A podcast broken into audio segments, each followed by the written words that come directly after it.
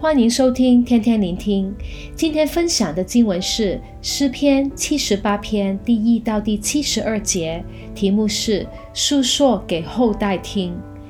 诗篇七十八篇是在诗篇一百一十九篇以外最长的一首诗篇，一共有七十二节。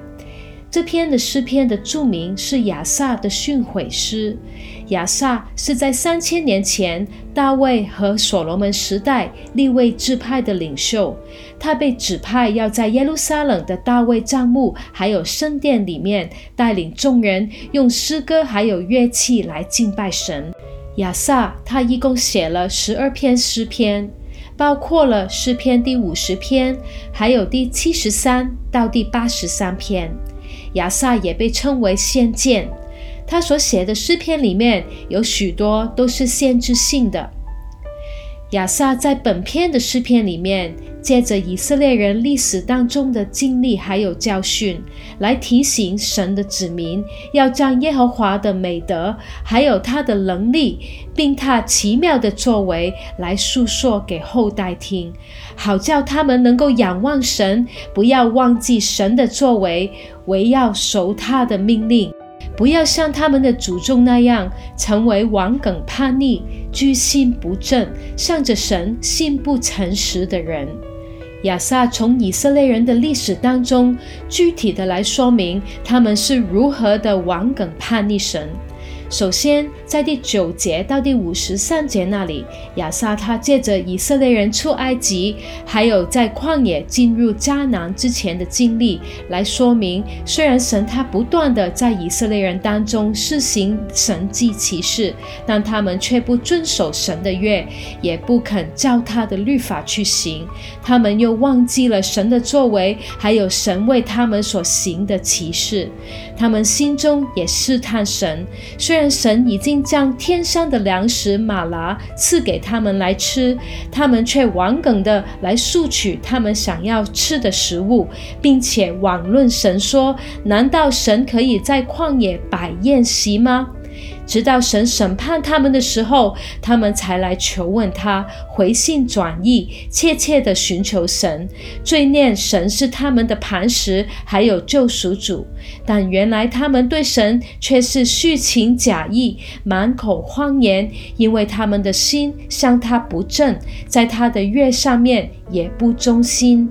接着。从第五十四节到第七十二节那里，亚萨他从以色列人进入迦南地以后的经历，来进一步的说明，虽然神在他们面前赶出了外邦人，将外邦人的地分给他们作为产业，但他们却仍旧去试探。叛逆至高的神，不守他的法度，反倒像他们的祖宗一样背信弃义。他们更建造了秋坛，还有雕刻偶像，去惹神发怒，以至于神离弃了他的账目，将月桂交在敌人的手中。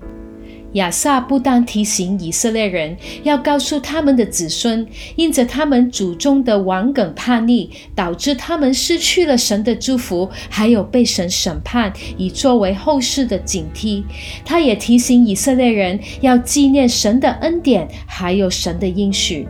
因着神的怜悯，他赦免了以色列人的罪孽，不灭绝他们，而且屡次的去烧他自己的怒气，不发尽他的愤怒。他想到他们不过是血气，是一阵去而不返的风。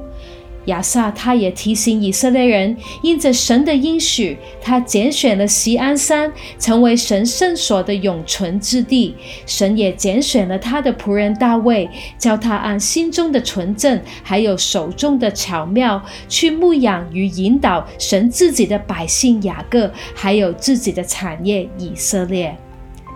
从今天的诗篇里面，我们都被提醒。不但我们自己要认识神的作为，还有要遵行神的旨意，我们更要将神的美德、能力、作为、律法，还有应许，都述说给后代听，好叫他们能够从小就认识神，成为时常仰望神、遵行神命令的人。正如在箴言二十二章第六节那里提醒，作为父母的要去教养孩童，使他走当行的道，就是到老他也不偏离。虽然我们都看见，在现今的时代里面，真的有许多的邪恶与歪理，但是我深信，神要借着爱神的父母、属灵的父母亲，还有教师的教导，来让我们这一代的孩童，还有青少年人，成为分别为圣、激烈的爱神的一代，更加能够在这个黑暗的世代当中，为主兴起发光。祝福大家。